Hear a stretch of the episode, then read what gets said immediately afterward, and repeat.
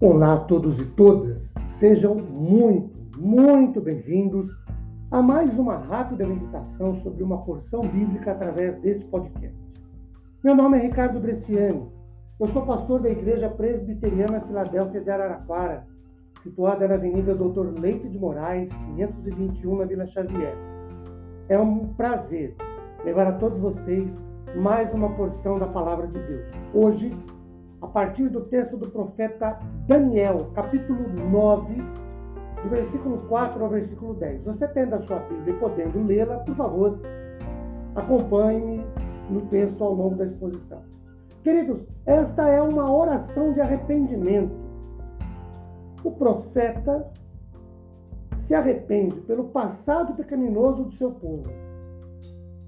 Mas também é uma oração de esperança esperança que Deus iria causar a queda da Babilônia e permitir que os judeus cativos ali retornassem à terra natal e restaurá-los. Os 70 anos de exílio babilônico para Israel estavam prestes a acabar e coisas gloriosas lhe batiam à porta. Daniel confessou que Israel se distanciara da palavra de Deus, desconsiderando os profetas do Senhor e, consequentemente, desprezando o próprio Deus.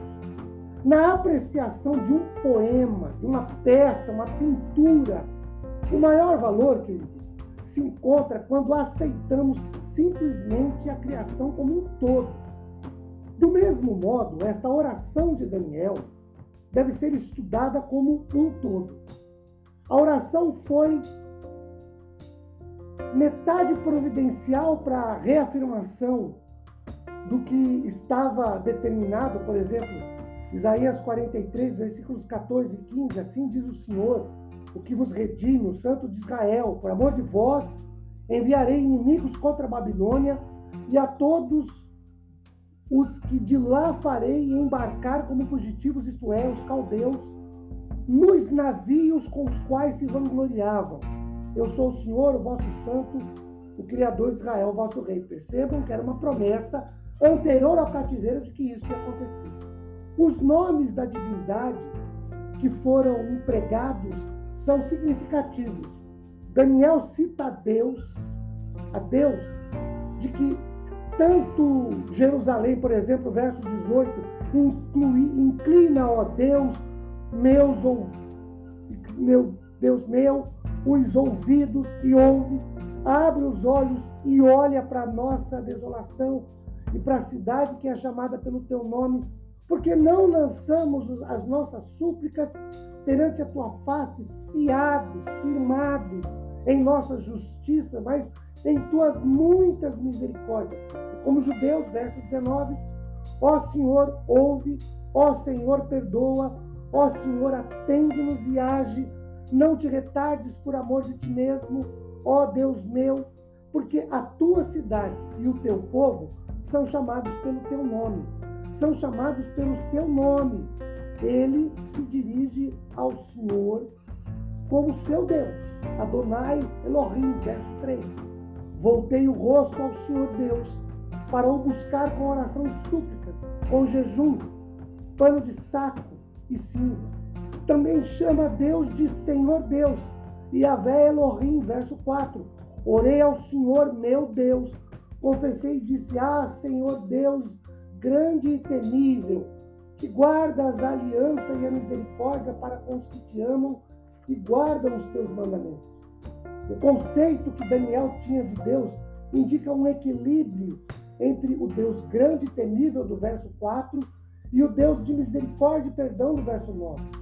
Quero observar com vocês alguns detalhes desta oração de Daniel. Primeiro, Daniel foi persistente mas não desesperado. Segundo comentaristas, em 68 anos de espera, Daniel não perdeu a esperança na restauração divina à libertação do povo do cativeiro babilônico e reconduzindo de volta à terra prometida. Segundo, Daniel tinha determinação na sua oração, como, como vimos no verso 3. Terceiro, Daniel foi humilde.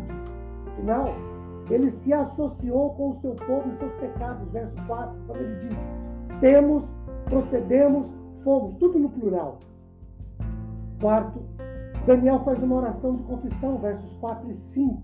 Quinto, Daniel deu mostras de submissão, verso 14, e envolveu-se em petição de intercessão nesta sua oração, no papel de intercedor, intercessor. Daniel argumenta com Todo-Poderoso sobre a vida que o povo de Israel levava e o desejo de retornar. Queridos, a oração de Daniel é uma oração de confissão de pecados, mas uma oração de busca pelo Deus restaurador, que é o Senhor nosso Deus. E nós também nos arrependamos de erros e pecados que tenhamos cometidos, os confessemos e esperemos que Deus nos restaure, porque Ele vai nos restaurar. Que a sua bênção de paz, de consolo, de conforto, saúde física, emocional e espiritual esteja sobre todo, todos nós. Amém.